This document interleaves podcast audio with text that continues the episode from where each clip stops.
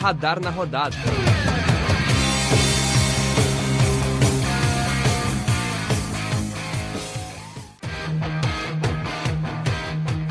Opa, muito bom dia, boa tarde, boa noite, tudo bem? Um abraço especial para todo mundo que nos ouve. Tá começando mais um Radar na Rodada.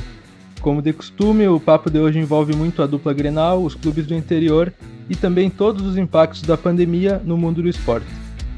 Eu sou o Gabriel Cantini e conto hoje com a presença de alguns colegas. O primeiro deles, Rua Gringues. E aí, Rua, tudo bem? E aí, Gabriel, e aí todo mundo que nos acompanha. É uma satisfação daqui, né? Estou reestreando com muito prazer, muita alegria para falar sobre futebol e sobre tudo que a gente mais gosta, que é o mundo dos esportes, né? Conosco também Rubens, tudo bem? Felicidade está voltando aqui com Radar na rodada, né? E no Radar Esportivo, após um longo tempo aí sem participações, sem é, tantas produções assim, mas voltamos com tudo aí com Radar na rodada na semana passada e já vamos na sequência aqui falar sobre futebol, estaduais e outras coisas mais que a gente vai elencar aqui nessa apresentação do programa. E para fechar nossa mesa virtual, Luca. Fala, Luca, como é que tá? Gabriel, e aí, Juan, e aí, Rubens. Muito prazer estar aqui de volta no nosso segundo episódio do podcast do, do Radar Esportivo. Como vocês todos sabem, tem muita coisa para ter hoje. O Grêmio o Grêmio acabou de jogar, o Juventude Ipiranga, nesse exato momento que estamos gravando o podcast, também estão jogando sua partida, então a gente tem muito a debater aí durante o nosso podcast. E vamos passar logo então para o nosso primeiro assunto. Hoje quem traz tudo sobre o Grêmio é o Juan. Fala, Juan. E aí, então, é, vamos começar falando do Grêmio, que jogou agora há pouco, né? Só para localizar o 20, a gente, nesse exato momento são 10 horas e 20 minutos da noite. O jogo do Grêmio acabou agora por volta das 10 horas.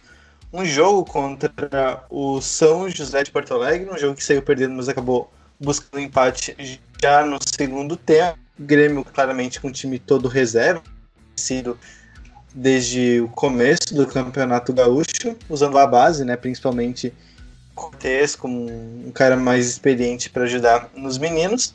E o Grêmio é, fez uma partida sólida, razoável, é, não teve nada de brilhante, mas sempre teve alguns destaques importantes, que é, eu acho que o grande assunto é, quando a gente fala do Grêmio hoje em dia, que é a utilização da base, né?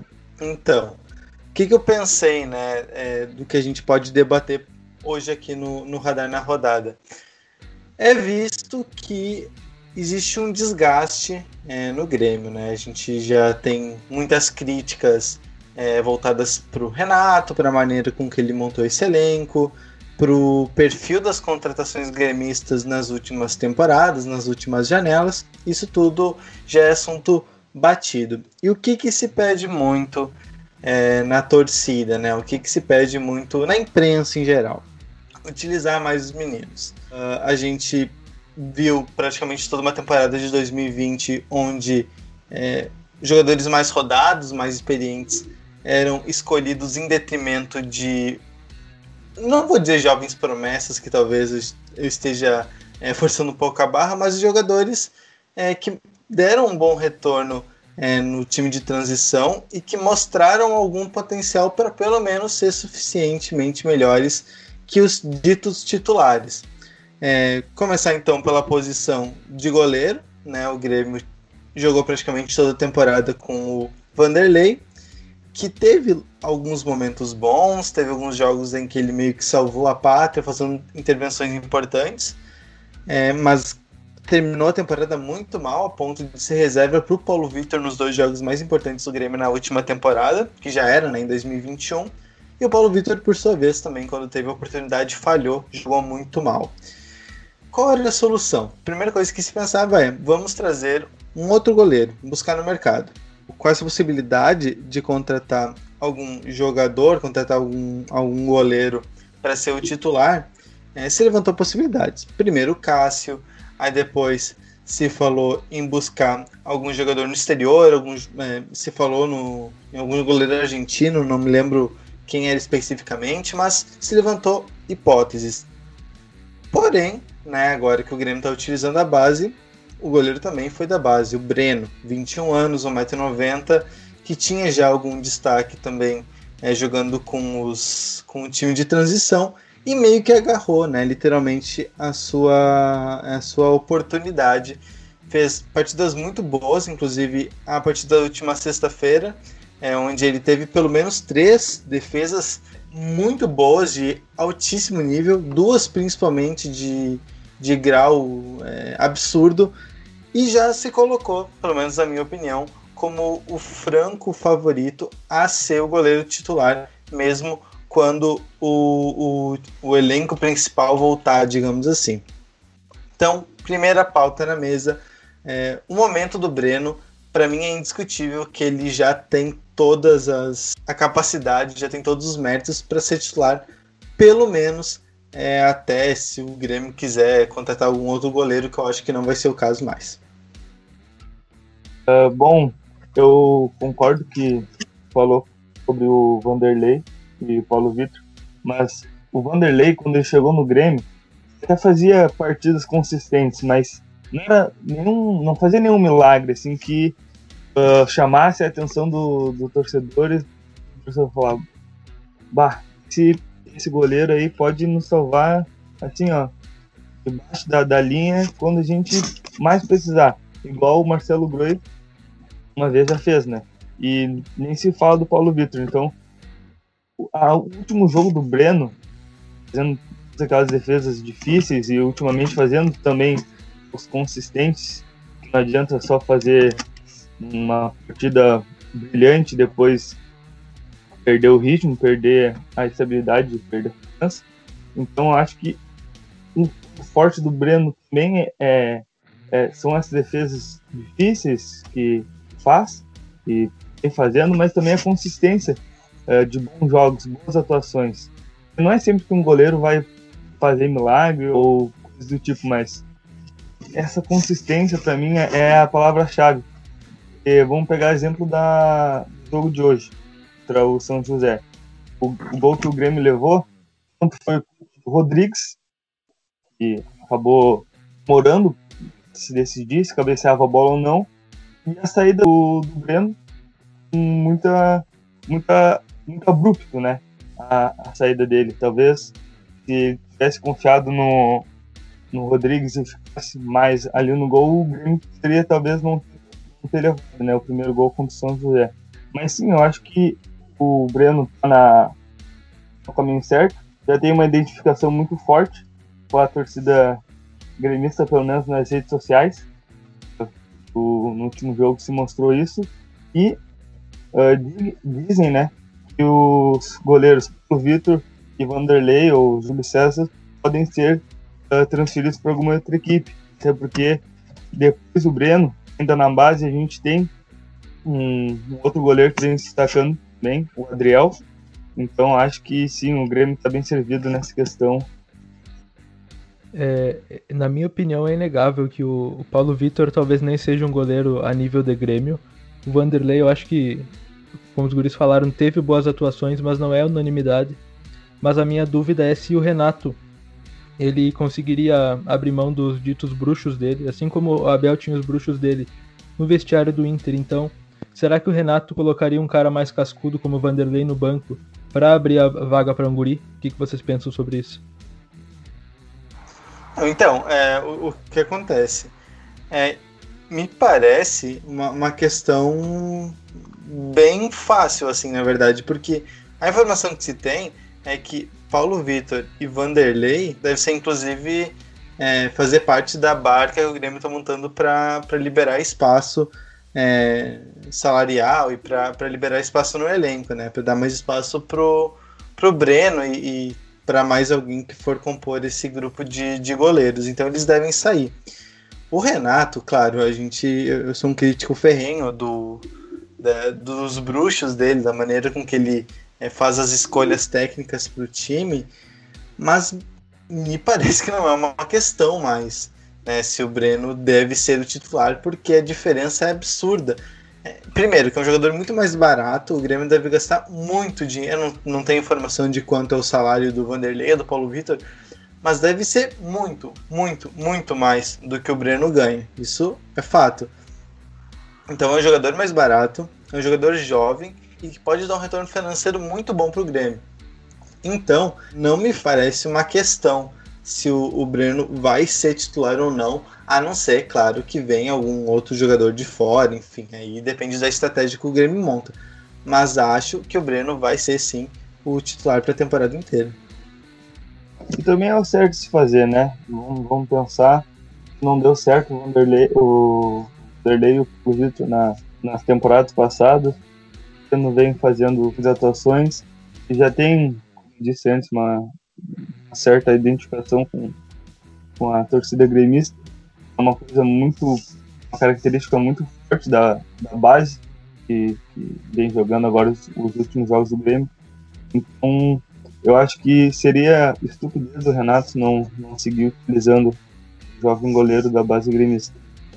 Acredito que o único ponto, talvez negativo nisso tudo, né, é que a posição de goleiro ela requer não só confiança, mas é, estabilidade e regularidade, né? Então, tomara, né, torço também para que o Breno não tenha nenhum ponto de estabilidade dentro dessa sequência que ele pode vir ganhar também no futuro, né, como titular é, talvez absoluto da equipe. Mas esse é o, acho que é o único ponto negativo dessa posição de goleiro que, que sempre é uma incógnita, né? Ainda mais para para arqueiros aí que são novos, não tem tanta cancha assim, né? Mas no, no que a gente está discutindo aqui, se os mais experientes mostraram também defeitos, falhas é, recorrentes que vêm chateando a torcida e comprometendo resultados, acredito que não, não, não tá de todo mal apostar num jovem que tem bastante é, talento aí e é, promete ser um grande goleiro para o Grêmio daqui para frente, né? Então é isso, não, não adianta é, botar o menino, mas não colocar, é, não dar moral pro cara, né? Ah, por exemplo, nesse, no jogo de hoje, pode-se considerar que ele falhou. Eu acho que foi mais erro do, do Rodrigues, mas pode-se dizer que ele falhou, poderia ter, ter tido uma melhor é, escolha na, na jogada. Errou, paciência, vai ser titular na próxima, vai ter sequência, vai ter confiança. É isso. Isso tem que partir principalmente da comissão técnica, né? A torcida vai criticar porque é, é isso mesmo. Mas então, passando para o próximo assunto, que são mais ou menos dois dentro de um só. Hoje, oficialmente descartada a contratação do Rafinha. Ele, ele teve um desacerto com o Flamengo e a partir disso especulou-se ainda mais forte que ele poderia vir jogar no Grêmio. O que se fala é que é um desejo do Renato contar com o jogador. É, os jogadores também, é, algum, alguns jogadores do grupo tinham é, esse desejo, entraram em contato com o Rafinha, tentaram convencer, e o Grêmio de fato chegou a ficar perto de contratar o Rafinha, porém, é, o que aconteceu é que o Romildo Bolzano, presidente do Grêmio, provavelmente vetou essa contratação, porque é um jogador mais experiente, né, já tem 30 e tantos anos, não lembro agora de cabeça qual a idade certa do Rafinha, mas ele já, já tem mais de 30 anos e é bem caro, né? A gente sabe que o Rafinha é muito caro, o salário dele é muito alto e o Grêmio meio que também já solucionou ali a sua lateral direita com o Wanderson. E a questão da profundidade também é 35 anos aqui, é, o Cantini está me dizendo. Então a lateral direita ficou solucionada com o Wanderson. E, bom, perdeu o Wanderson, tem o Victor Ferraz, né? Tem o, não tem o Victor Ferraz nem o Wanderson, tem ainda o Léo Gomes que pode voltar é, em breve. Então, profundidade também não me parece ser o problema. Não faz sentido realmente trazer o Rafinha, na minha opinião. E daí esse já é um gancho para um outro tema, que daí eu jogo na mesa e vocês podem é, conversar entre vocês, que essa é a solução. É, é muito difícil contratar time como o Grêmio, como o Inter, times do Brasil que não são muito ricos como Flamengo, Palmeiras, é muito é, é uma situação muito difícil de contratar, porque você nunca vai conseguir comprar um jogador que está na alta. É, porque se comprar um jogador que está em alta, vai pagar muito caro, muito mais que talvez pudesse. E às vezes não dá, não dá certo. Por exemplo, o Grêmio fez com o Marinho, investiu alto, não deu certo. É, então isso não é, não, não sei se é uma boa estratégia. Mas também, se vai comprar na baixa, é uma aposta. Às vezes o Grêmio vai conseguir recuperar um jogador, como recuperou vários, né? Recuperou Léo Moura, Edilson, Maicon, jogadores em que pagou pouco e conseguiu recuperar. Mas isso também não é algo certo. Então, é, claro que o Grêmio vai ter que trazer jogadores novos. Mas a solução, é, o que vai definir se a temporada do Grêmio vai ter sucesso ou não, é a utilização da base. Porque hum, eu não espero uma contratação é, que vai mudar o patamar do time. Eu não, de fato, não acredito nisso. Acho que o Grêmio não vai ter cacife para isso.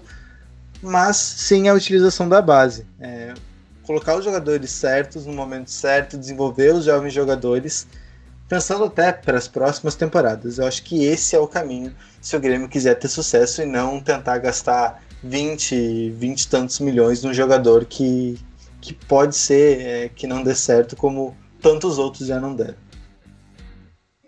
Na, na mesma entrevista que o presidente Romildo Bolsonaro descartou a possível contratação do lateral Rafinha do Flamengo, uh, ele disse, anunciou que a prioridade agora do Grêmio é um atacante. E um atacante para com característica de finalização contribua para a movimentação, mas com faro de gol. Já foi citado e elogiado o presidente do Bozan, o Borré, do River Plate, né? mas também é outra contratação que, está fora de pauta para o Grêmio e para o Romildo Bozan, até mesmo por causa do que o Juan falou anteriormente, Recife muito grande, que deve ser uma contratação desse peso, do, do atacante do peso do Borré, que vem no time do peso do River Plate, mas a gente pode esperar então por essa esse pronunciamento do Romildo, algum possível atacante nos próximos dias ou nas próximas semanas para reforçar o Grêmio para a temporada 2021. É bem como o Rua disse mesmo, a, a, a base, apesar desse último empate, desse, desse jogo meio fraco uh, tecnicamente e para se olhar, uh, a base vem fazendo bons jogos e pode ser a solução para o elenco do Grêmio para 2021.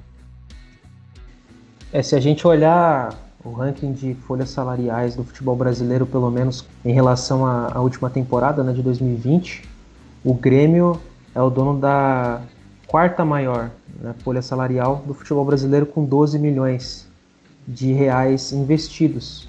Então isso indica que é um dos clubes que, que mais gastam né, em relação a, a salários e tudo mais. E tem peças fundamentais importantes que estão dentro do orçamento ali, que dificilmente a gente também vai ver uma perda desses, desses jogadores, né? principalmente os mais experientes, né? que, que vem acumulando aí, fazendo uma boa, uma boa carreira, uma boa campanha, um bom desempenho durante sua passagem no Grêmio. E vejo, assim como vocês, as, uma das saídas né, para esse período de contratações, já que está tão difícil o mercado também, né, com, hoje em dia com o mercado tão é, super inflacionado ou hiperinflacionado né, do futebol, a, a base tem se mostrado para vários clubes aí como uma das melhores opções né, para a gente ter uma, uma olhada um pouco melhor em relação a reforços. Né? Isso é o caso, por exemplo, do Santos, que está aí numa, na pindaíba, né, como dizemos, é, em relação às suas finanças, contratações e tudo mais, e está sendo sustentado principalmente pelos seus jogadores da base.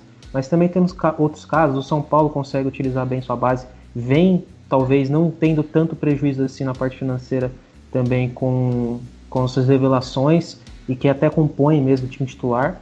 E, e, o próprio Grêmio, né? O Grêmio vem revelando muitos atletas nos últimos anos. O Inter também a gente pode destacar como uma das melhores bases do Brasil, né? Sempre fazendo bons trabalhos. O Grêmio também consegue revelar sempre bons jogadores, consegue principalmente uma coisa que outros clubes talvez tenham dificuldade é que o Grêmio consegue fazer de seus jogadores da base campeões, né? Isso é uma, talvez seja uma tarefa difícil no futebol brasileiro. Você vê também jovens atletas protagonistas dos seus clubes e isso aconteceu nos últimos anos no Grêmio.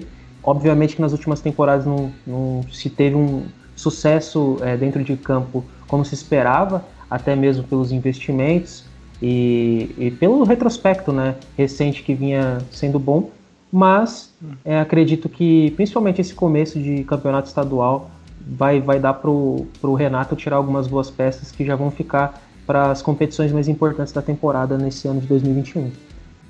É, mas às vezes ser campeão tem um preço, né? Eu acho que o Grêmio espera demais, às vezes, para soltar os jogadores.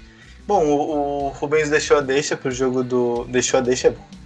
É pra gente falar do, do, do jogo de hoje, né? Que, do Campeonato Gaúcho e no jogo de hoje de novo, né? A base toda é, muito utilizada. Queria ouvir então de vocês. É, o jogo foi agora há pouco. O que, que dá para falar de destaque do Grêmio é, no jogo de hoje, né? O que mais chamou a atenção de vocês? O que, que fica de lição para o aproveitamento do resto da temporada? Lembrando que o planejamento do Grêmio ainda prevê mais três jogos usando a base no Campeonato Gaúcho. E Libertadores, né? Semana que vem, primeiro jogo da Libertadores, claramente, né? Óbvio, já é com o time todo titular. Eu vejo pro, pro resto da temporada, assim, claramente na minha visão, apenas acho que dois jogadores uh, titulares que o resto da temporada que jogaram agora com a base, que é o Breno e o Vandas. O restante ainda tem esses mais dois jogos, eu acho, né? Para provar, pode ser titulares. Mas eu acho muito difícil, por exemplo, o Lucas, que vem jogando na posição de Jean-Pierre, uma titularidade do nosso do do Grêmio. Então, para mim, apenas esses dois nomes, Breno e Wanderson, conseguem cravar agora, nesse exato momento, serão muito provavelmente titulares da, da temporada 2021 no Grêmio. Outro ponto que eu queria botar aqui na mesa do jogo São José é o Ferreirinha. Né? Todo mundo já sabe que ele tem potencialidade e ele fez outro bom jogo, obviamente, deu passe pro gol do Pedro Lucas, mas eu percebi que às vezes ele segura muito a bola, pra cima, tudo bem, driblar, mas às vezes faz de um, dois, talvez da último gol ele fez pro, pro, Lucas agora, ele às vezes ele quer, eu tenho a impressão que ele quer entrar com a bola dentro do gol, assim, sabe, driblando o goleiro, porque às vezes falta olhar pro lado no, no momento certo para dar aquele passe, Ricardinho, por exemplo, dentro da área, ou chutar em gol quando, quando tiver com espaço aberto para o chute, porque é, é, difícil ele não conseguir passar por um ou dois jogadores, mas três ou quatro, assim, em seguida, já fica mais difícil, né? Eu acho que o Grêmio vem fazendo certo, é um luxo que o Inter, por exemplo, não pode ceder. E enquanto puder, o Grêmio, já que tem últimos anos muito bons, que talvez no âmbito nacional não venha ganhando títulos, mas pelo menos tem a tal da hegemonia contra o Inter, então ele pode se dar o luxo de seguir usando a base. E eu acho que o Gauchão nesse momento é para isso mesmo, e que o Grêmio consiga encontrar outros bons jogadores. Claro que muito de olho também na, na próxima partida da Libertadores, que ainda demora um pouco, mas eu acho que é a grande prioridade do Grêmio, então esses jogos não valem de nada mais do que vitrine para alguns desses jogadores, como os guris citaram.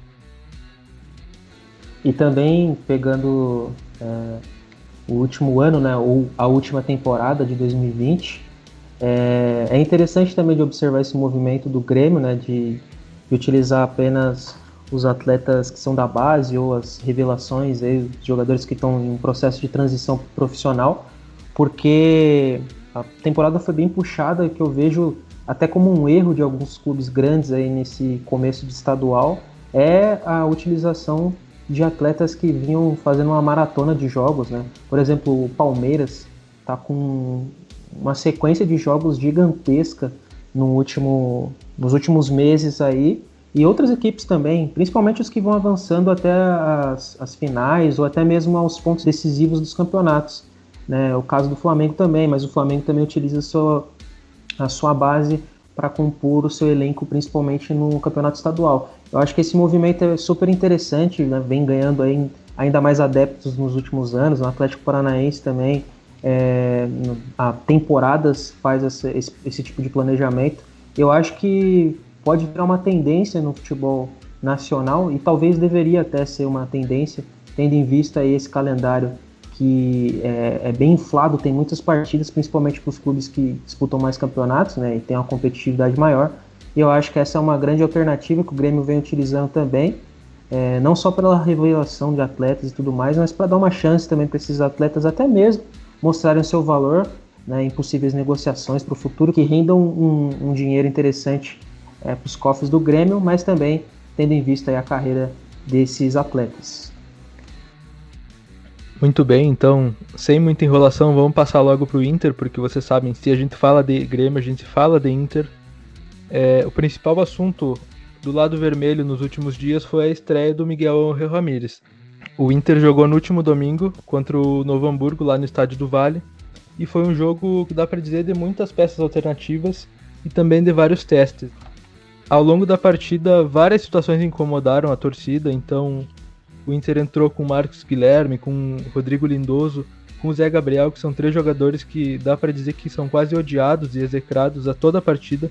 E o que chamou muita atenção é que o pessoal tá muito sem paciência para esses testes, porque, como eu falei, não tem nada definido, e algo que eu, até eu tinha apontado ali falando de Grêmio. Enquanto o Grêmio pode usar a base dele para testar o que ele quiser e ver cada um dos jogadores, o Inter não tem muito tempo, ele tem que de alguma forma estabelecer as ideias do Miguel Ramírez da forma mais rápida possível. E aí, trazendo um pouco desse jogo que foi bem morno, com uma transição lenta, e teve alguns jogadores que pouco apareceram, quem resolveu foi um deles, foi o Marcos Guilherme, que pouco pegou na bola, quase sempre matava as jogadas quando tinha posse, mas acabou marcando num cruzamento do Moisés. E aí, destacando e trazendo um pouquinho para vocês, eu queria comentar sobre três situações. Primeiro, o Zé Gabriel, que é um zagueiro que a torcida não gosta, mas que eu acho que o Miguel Ramírez pode acabar pegando um, uma paixão por ele. Porque é um cara que já foi meio-campo e atacante, que demonstra ter uma, uma espécie de técnica que às vezes tenta alguns passes verticais, que dá lançamentos bons, é um jogador confiante. E é uma, uma proposta que o Miguel traz dos times dele. Então eu acredito que o Zé Gabriel pode acabar ganhando de alguma forma um espaço no time do Inter. Outra questão que é muito interessante já no primeiro jogo, com o Miguel na beira do campo de acompanhar, foi o Prachedes, que sempre jogou mais recuado, numa espécie de segundo volante, e agora está ocupando uma faixa mais é, na dianteira do ataque. Então, Miguel mesmo mandava ele ficar mais próximo da área. Isso tem criado chances para o Inter. Ele ontem jogou, fez uma partida muito boa e é um jogador para a gente ficar de olho. Vai disputar a vaga, claro, com é, Patrick, com Bosquilha, com o próprio Tyson que pode vir, mas mesmo assim é bom ficar de olho. E uma última pauta, já jogando para vocês todos esses assuntos ao mesmo tempo aqui, é sobre os laterais, porque a proposta que vem com esse novo treinador é de que os laterais construam o jogo pelo meio e não usem a força física abertos. Só que para mim esse atributo é justamente o que faz do do Rodinei e do Moisés jogadores úteis. O Moisés é um cara que às vezes consegue numa trombada derrubar o jogador adversário sem fazer falta. Então eu quero muito ver como é que o Inter vai conseguir colocar esses jogadores que talvez não sejam de QI tão elevado jogando por dentro. O que, que vocês acham que seria a alternativa mais viável para talvez construir esse jogo com esses dois caras por dentro, ou então trazendo alguma outra peça do banco, como Léo Borges, que é da base, e o Heitor, que é um cara que já vem jogando há algum tempo. Eu acho que tanto o Rodinei como o Wendel eles vão acabar rodando nesse no time no, no, time do Inter. Não sei se vão ser negociados, se vão se vão deixar o clube ou se vão ficar para o banco. Até para complementar esse assunto, Inter está buscando reforçar o setor, né? Por exemplo, o Ortega, lateral esquerdo é, do velho Sarsfield, se eu não me engano, é, já está na pauta do Inter para uma possível contratação. Então, vai acabar reforçando esses setores. Eu acho a lateral esquerda ainda mais carente. Né, as opções eram o Moisés ou o Wendel, né, nenhum deles chega perto de um primor técnico. É, a lateral direita é, o Rodinei eu acho bastante fraco, mas eu vejo algum potencial no Heitor. Eu acho que ele vai acabar herdando essa titularidade. É, o Léo Borges é lateral esquerdo também, né? Cantini, se eu não me engano. Então poderia aí brigar por essa, por essa vaga. Mas eu acho que tanto o Rodinei como o, o Moisés vão acabar rodando, justamente por isso. Sobre o, o Rodinei, ele é jogador do Flamengo, né, emprestado pelo Inter no ano passado e tem vínculo com o Colorado até agora, até o mês de maio. Então é um jogador que sim, deve sair. Só que já começou um movimento que aterroriza muito a torcida para que ele fique, pelo menos até o final do ano. Então é bom ficar de olho na situação, porque o Rodinei ele acaba se embarrando a, a presença do Heitor. Foi considerado um dos principais é, laterais direitos da América Latina, sub-20. Então a manutenção do Rodinei para mim seria um erro.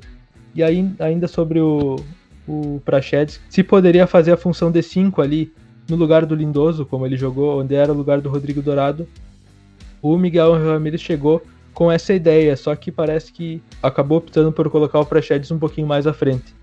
Então essa, essa posição que é do Lindoso seria do Rodrigo Dourado ou ainda do Gabriel Neves, que é um jogador que o Inter vem sondando e tentando, e parece que baixou um pouco a carga, a carga na negociação, mas que pode voltar aí atrás em algum momento. Por todo o roteiro que foi a temporada de 2020 para o Internacional, né? principalmente o final dela que foi melancólico para o torcedor colorado, acredito que está faltando um pouco de paciência também né, por parte do torcedor e talvez até mesmo pelo, pelo pelos atletas ali né, dentro de campo e tudo mais. Mas está começando um novo trabalho com um novo treinador que tem ideias diferentes, que foi um alto investimento também do Internacional para essa temporada, né? E mais um, né? Mais um treinador em um curto espaço de tempo.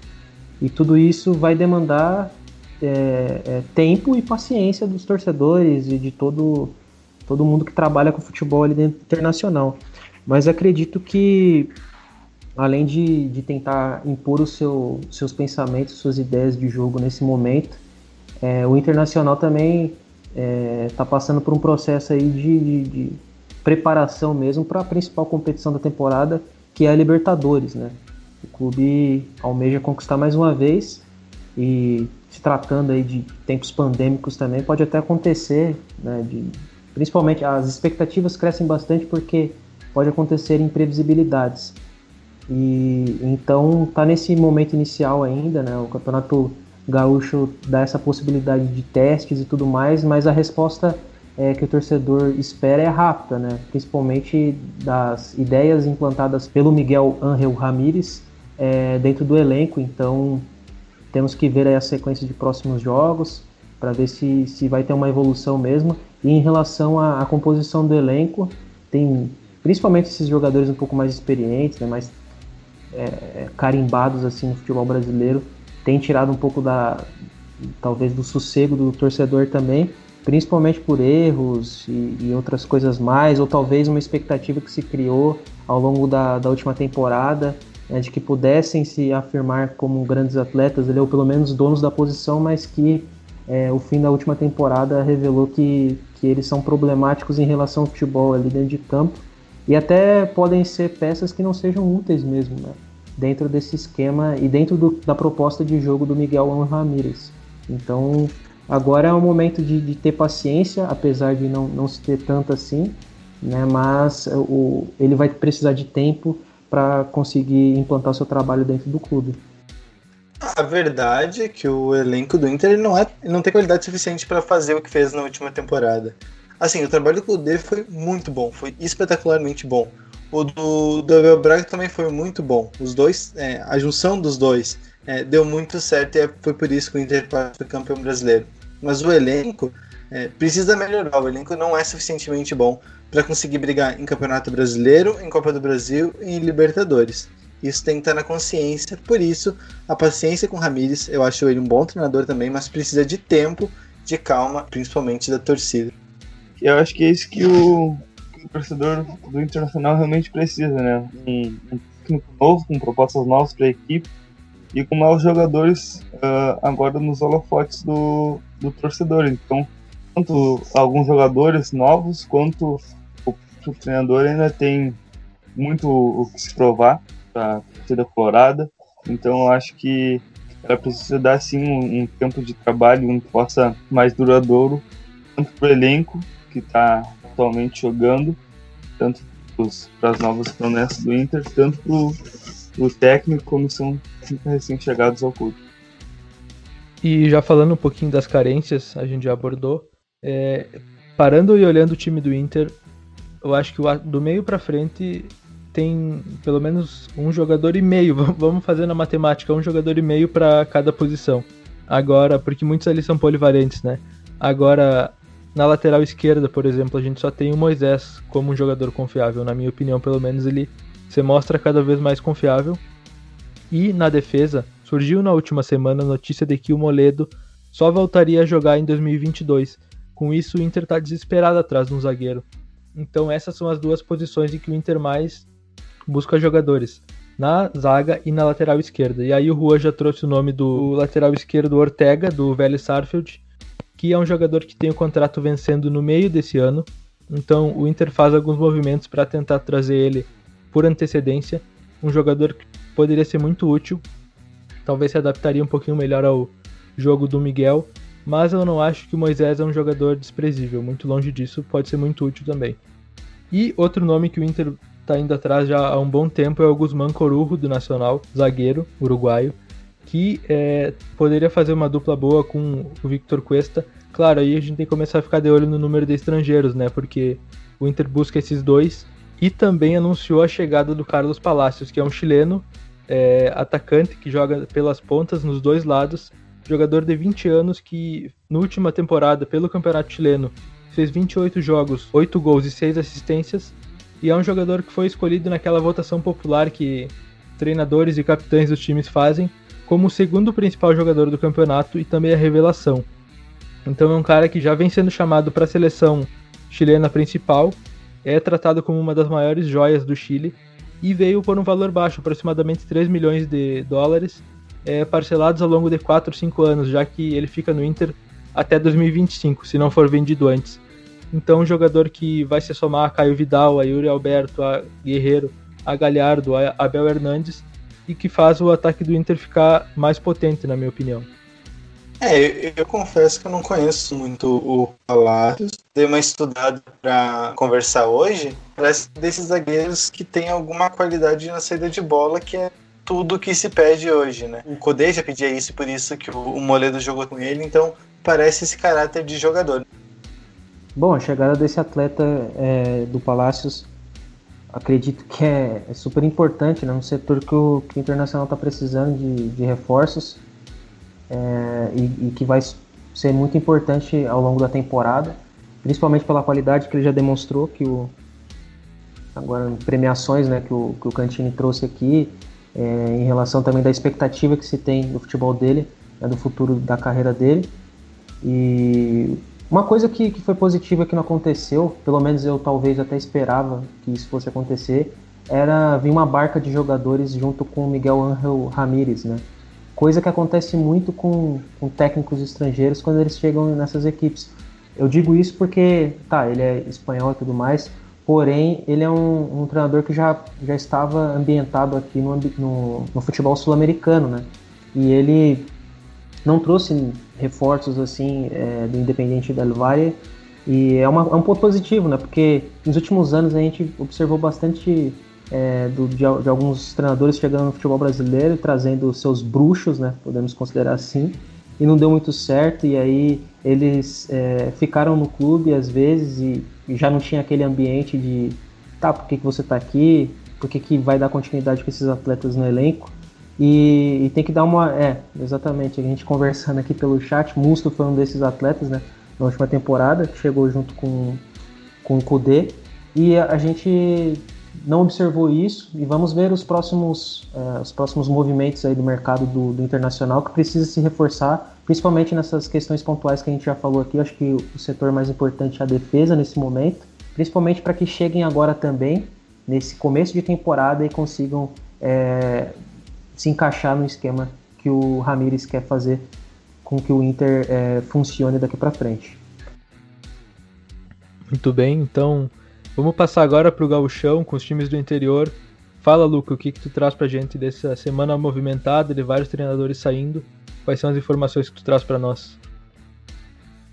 A gente teve dois técnicos demitidos uma semana as equipes gaúchas após as quatro rodadas o São José demitiu o Ricardo José, São José que jogou o, o último agora contra o Grêmio com o Pino, então não anunciou ainda a contratação de quem será o próximo treinador do resto do Gauchão.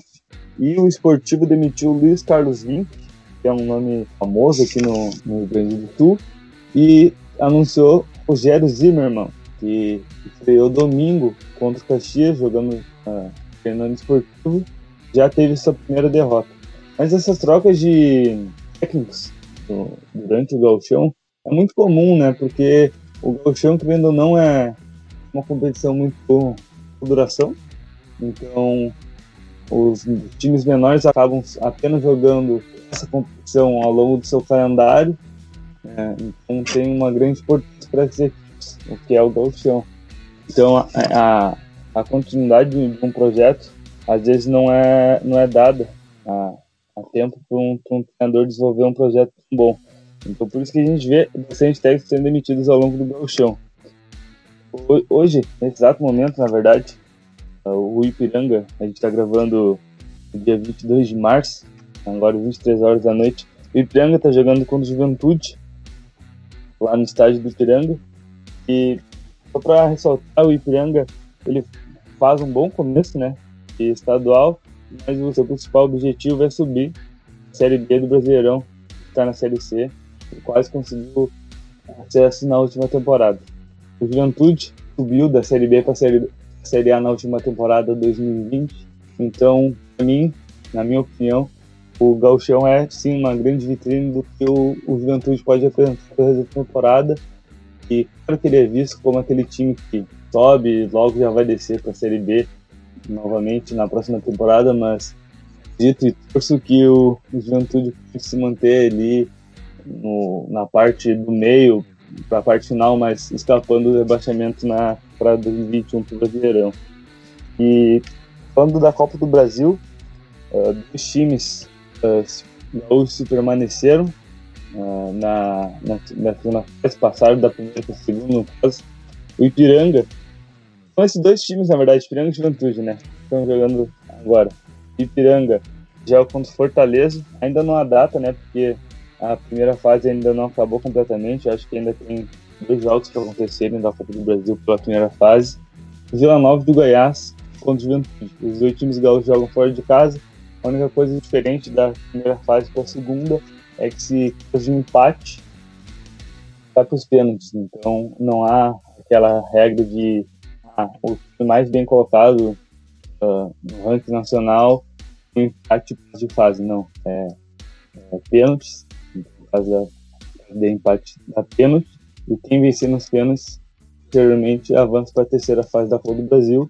No caso do Ipiranga, é um time que no jogo contra o Inter incomodou bastante. Eu estou bem, bem atento e acredito que se manter o trabalho, se manter alguns jogadores, pode incomodar e acabar subindo para a Série B. Tomara que aconteça.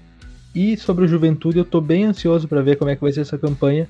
Além de ser bom para nós como gaúchos, é bom para a dupla Grenal porque vai ter viagens mais curtas até a Serra ali para jogar contra o Juventude. Então, tomara que se mantenha na Série A. Tô confiante, quero muito ver como é que vai ser esse primeiro ano do Juventude voltando à primeira divisão do Brasileiro.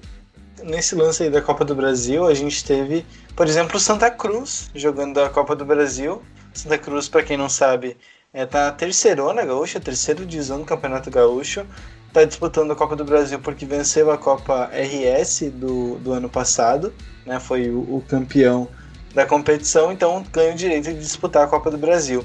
É, eles jogaram em casa, né, obviamente, como todos os times é, mais fracos, piores ranqueados, né?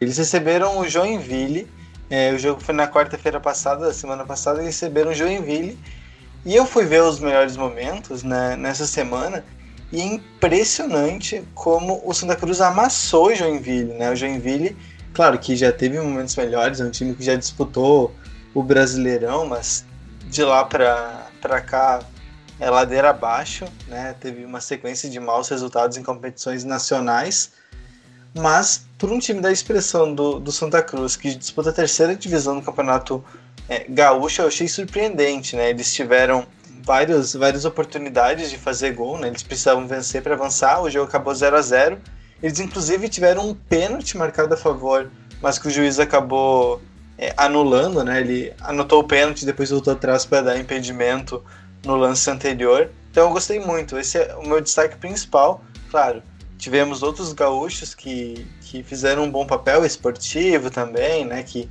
que perdeu para o Remo, mas até ofereceu alguma resistência. É, mas o, o, Santa Cruz eu acho que fica como é, o ponto mais interessante. Né? A gente vê sempre algum gaúcho fazendo algum estrago no, na Copa do Brasil. Nesse ano foi o caso, os times que avançaram eram os favoritos. Mas o, o Santa Cruz, na minha opinião, cumpriu um bom papel. E destaque final, né? O Santa Cruz tem o Chiquinho, né, para quem ouve de Santa Maria, né, ídolo do, do, do, Internacional de Santa Maria, tá jogando no Santa Cruz. Inclusive teve uma oportunidade, quase fez um golaço na, na partida. O, mais legal dessa, dessa primeira fase da Copa do Brasil justamente esse mata-mata direto, né? Que, que é apenas um jogo. Então, mesmo que seja o empate, uh, passe o, o time mais bem colocado, né? No ranking nacional, entre as divisões brasileiras, mas ainda assim o, os, os times menores ainda dão certa resistência e, e certo combate, né? Como foi o, o exemplo que deu agora. Viu? Teve o Caxias também, né? Enfrentando a equipe do Fortaleza. Aí um confronto entre uma equipe da série D contra uma da série A. E no fim das contas a classificação foi para o Fortaleza, né? Mas foi por 1 a 0 também, né? Jogando é, no Centenário, em Caxias do Sul, a equipe lá do Ceará conseguiu a vitória. O empate classifica as, as equipes mais bem ranqueadas né, é, nessa competição, nessa fase da competição, mas também não foi uma tarefa tão fácil assim para o Fortaleza, né? venceu apertado por 1 a 0 o Caxias e agora é, conseguiu também essa classificação para a próxima fase, mas também fica esse destaque aí do, do Caxias enfrentando uma equipe da primeira divisão, né? o Caxias hoje na quarta divisão nacional. Bem, vamos entrar agora no nosso último assunto. O Rubens traz um pouco do que foi mais interessante, mais importante no mundo do esporte aí através do Brasil inteiro. Bom, os principais destaques aí da última semana, né, acredito eu que foram é, as proibições ou pelo menos indicações de suspensões e cancelamentos de atividades esportivas que englobam principalmente o futebol, né, que a gente está debatendo tanto aqui nesse programa. E aí eu posso citar alguns estados no Brasil, né, que suspenderam suas atividades, que foi o caso de Minas Gerais, São Paulo, Tocantins, Acre e o Ceará, né? Essa, esses campeonatos não estão acontecendo, ou pelo menos esses estados não estão permitindo essas atividades esportivas nesse momento.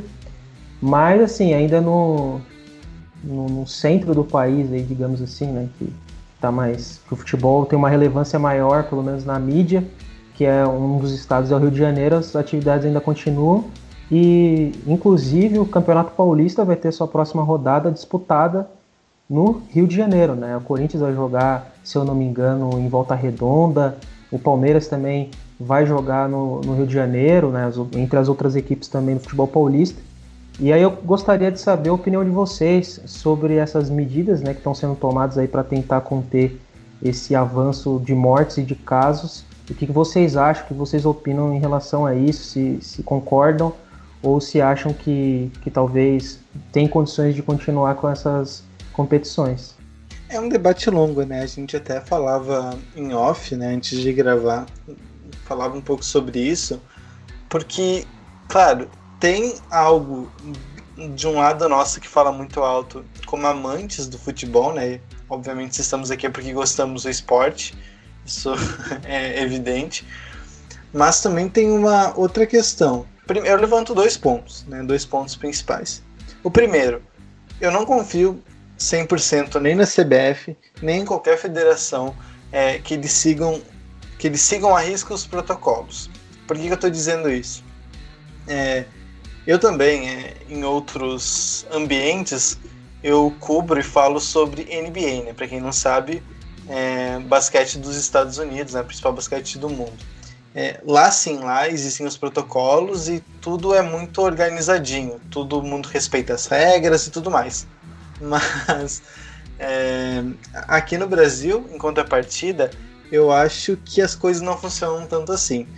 Até talvez na elite é, tem alguma coisa um pouco mais rigorosa, Mas a gente cansou de ter notícias na Série B, na Série C, na Série D, de um time que jogou com 10 jogadores infectados, ou de um time que é, testou os jogadores depois da partida, é, ou uma equipe que viajou com não sei o que, entende? Então é tudo muito desorganizado. É, é, é, eu acho que é muito uma bolha a gente falar. É, ah, o Grêmio testa todo dia, o Inter testa todo dia, o Palmeiras testa todo dia, o Flamengo testa todo dia. Mas é, o que, que a gente vai falar dos times do interior que tem um orçamento 100, 200, 300 vezes inferior? Entende? Então eu acho que é muito é um, é um tema muito mais complicado.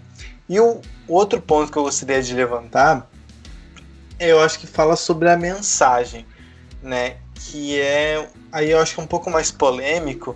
Imagino que vai ter muitas opiniões diversas entre vocês ou entre o pessoal que está nos ouvindo, de uma mensagem de uma aparente normalidade. Aí eu não sei, não vou conseguir entrar no mérito se é bom ou se é ruim, mas ter futebol é, dá uma sensação de normalidade, né? Ter o futebol no domingo às 4 horas da tarde, às 9 e meia da noite na quarta, é, ter este hábito dá uma sensação de normalidade que pode ser bom, né, para saúde mental de quem está passando por algum problema, alguém que perdeu um ente querido, alguém que está isolado há muito tempo, mas também pode dar uma relaxada nas pessoas de ah, mas então se os caras estão jogando, talvez eu não precise respeitar dando assim isolamento, talvez eu possa me aglomerar.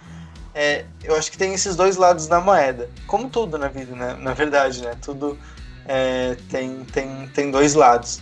Mas eu também gostaria de levantar essa questão, porque eu particularmente não consigo ter uma opinião formada. Eu entendo que é importante ter o futebol como entretenimento, né? Pensando em, em saúde da, na cabeça das pessoas, mas também tenho medo do que isso pode representar. Porque, por exemplo, é, já, já encerrando aqui o que eu estou falando, passar para vocês, é, quando o Liverpool foi campeão da Premier League na temporada passada, isso ali em setembro, outubro, se não me falha a memória, é, deu aglomeração em 500 lugares. Os torcedores tomaram as ruas na frente do Enfield, é, em bares. Isso deu um problema é, duas, três semanas depois voltou a subir os casos de, de Covid na, na Inglaterra. Então é muito perigoso, eu acho, esse lado também.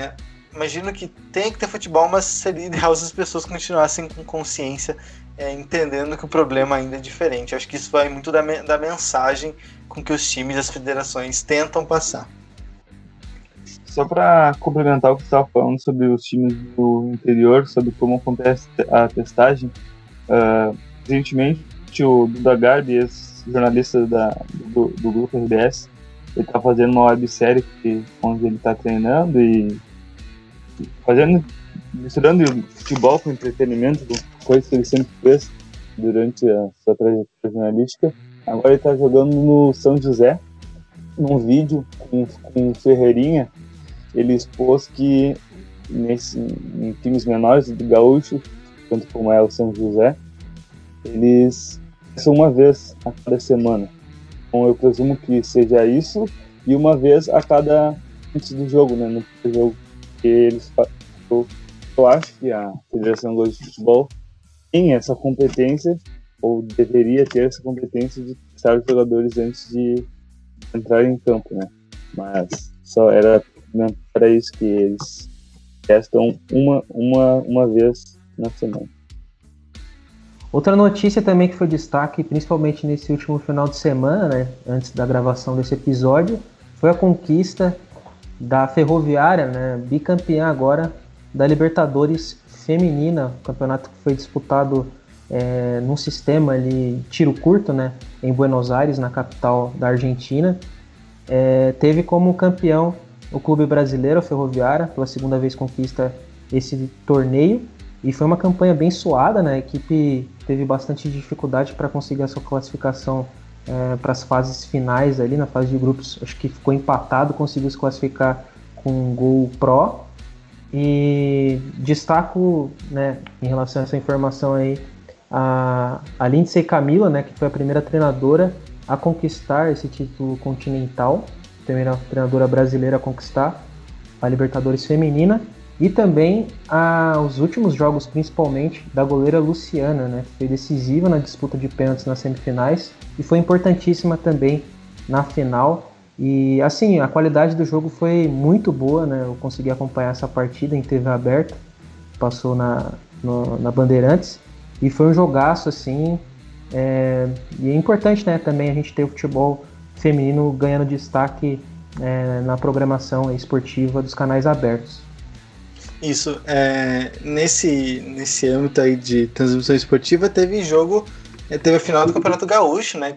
Que no Grenal também teve transmissão na RBS, é, num, num, sábado de manhã ou domingo de manhã, então bem legal mesmo. Sobre o jogo da Ferroviária contra a América de Cali, a América de Cali foi quem eliminou o Corinthians, né? Que é o, um dos, se não o maior, o maior monstrão, né, o bicho papão do, do futebol feminino, é, a Ferroviária é, venceu então a América de Cali, que já tem um histórico bem triste de, de vice-campeonatos em Libertadores, agora também na Libertadores Feminina. Esse campeonato, inclusive, ele é referente à temporada de 2020, né? Então é o campeão da Libertadores 2020, apesar de disputado em 2021, assim como foi é, na Libertadores masculina, que a, cuja final foi em janeiro, e a Copa do Brasil também, que foi ali no final de fevereiro, começo de março. Então também mais uma dessas confusões que, que, o, que a pandemia acabou obrigando o futebol a se reinventar. Sobre o jogo, a Ferroviária saiu vencendo, aí tomou um empate e logo depois já fez o, o 2 a 1 e manteve ali. É, o América de Cali colocou três bolas na trave, teve pressão até o final, nos acréscimos também teve lances importantes para as colombianas. E como o Rubens falou da goleira, ela teve uma intervenção muito boa, né? Teve é, uma bola em que a atacante adversária saiu cara a cara com ela, lance muito difícil, chutou é, no canto e ela defendeu. Então realmente foi uma excelente atuação da, da, da goleira da Ferroviária, mas também ali teve alguma dose de sorte, porque a pressão foi muito forte, foi muito grande, e a Ferroviária conseguiu sair então com seu bicampeonato. Ela se torna, eu acho, que entra no grupo das equipes com dois títulos, que são. Tem uma equipe com mais de dois títulos. É, o São José tem três títulos, que é uma equipe brasileira também. É, e daí entra no grupo ali com dois títulos com o Corinthians, com o Santos, se eu não estou enganado, enfim, é uma, uma galera ali com, com dois títulos. E comentando rapidinho, como é, é legal ver a, a torcida, a mídia abraçando esse tipo de, de situação né, do, dos jogos femininos. Uh, no último sábado aconteceu a final do Brasileirão Sub-18 feminino e jogaram Inter e Fluminense e foi muito legal ver como a torcida colorada abraçou no Twitter, em todas as plataformas. É, tanto que fizeram campanha para que as gurias jogassem no estádio Beira Rio, e foi a primeira vez que isso aconteceu.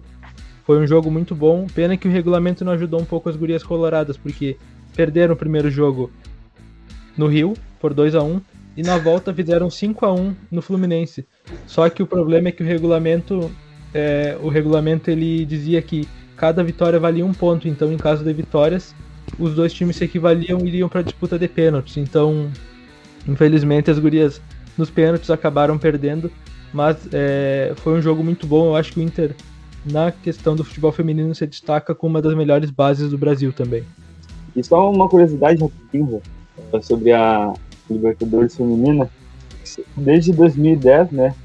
E vem, 2009, na verdade, vem acontecendo só 13, só em três edições o, o Brasil não foi campeão da Libertadores Feminina, que mostra que o Brasil é de fato uma das, um dos países sul-americanos, acho que até o que mais investe no futebol feminino. E o quanto isso é legal, né? Ver esse investimento dos times e novos de outros times. Então, São José, a própria Ferroviária, que não tem tanta expressão nacional, quanto, quanto tem no feminino. Então, é muito legal ver essa capacidade do Brasil e do futebol, do futebol brasileiro de dar, de estar dando essa mídia para o futebol feminino, de ser uma das potências, a maior potência feminina sul-americana. Com certeza. E passando a última informação aqui também, que foi destaque nos últimos dias, foi a, a confirmação do Comitê de Organização dos Jogos Olímpicos de Tóquio, que não haverá então a entrada de turistas, né, espectadores aí que poderiam é, estar participando desse que é o maior evento do esporte global, né? Então não será permitida a entrada de turistas durante os Jogos Olímpicos e Paralímpicos também, né? É importante a gente lembrar dos Jogos Paralímpicos. Só passando aqui as datas, né? Dos Jogos Olímpicos vai acontecer do dia 23 de julho ao dia 8 de agosto e os Jogos Paralímpicos estão previstos para acontecer entre os dias 24 de agosto e 5 de setembro, né? E o que levou a essa decisão do comitê de organização foi a pandemia, né? Então, é para evitar essa reunião global aí de, de várias pessoas que pudessem estar viajando para o Japão, né? É, e tá talvez disseminando mais ainda o vírus, né? Com as suas variantes e tudo mais motivo da pandemia fez com que o comitê tivesse essa confirmação aí, levasse essa decisão. Havia um risco até de não ter nem Olimpíadas, né, esse ano, de ser novamente adiado. Mas enfim, optaram por, por resolver. Faz sentido que, que tomem todas as, as precauções cabíveis. É, a parte econômica eu acho que é o que mais afeta, né, e fez com que a, as Olimpíadas de Tóquio, né, 2020 mesmo vai acontecer 2021 não fossem canceladas. Né? Então esses Jogos Olímpicos vão acontecer de alguma forma, porque o prejuízo financeiro já foi gigante para Tóquio e para o Japão, né? e seria acho que ainda maior se não acontecessem é, as Olimpíadas e os Jogos Paralímpicos. Então fica essa, essa confirmação aí. A gente também na expectativa de ver né, essa competição, apesar de todo o ambiente que está acontecendo, a situação global teremos Jogos Olímpicos e Paralímpicos em Tóquio em 2021. Excelente, Rubens. Muito obrigado. E bem, é, chegamos ao final da nossa segunda edição do Radar na Rodada em versão podcast. É, muito obrigado, guris. É, Luca, Juan e Rubens pela companhia de vocês. Um abraço também para todo mundo que nos ouviu até agora. Nós voltamos de novo na semana que vem. Até mais.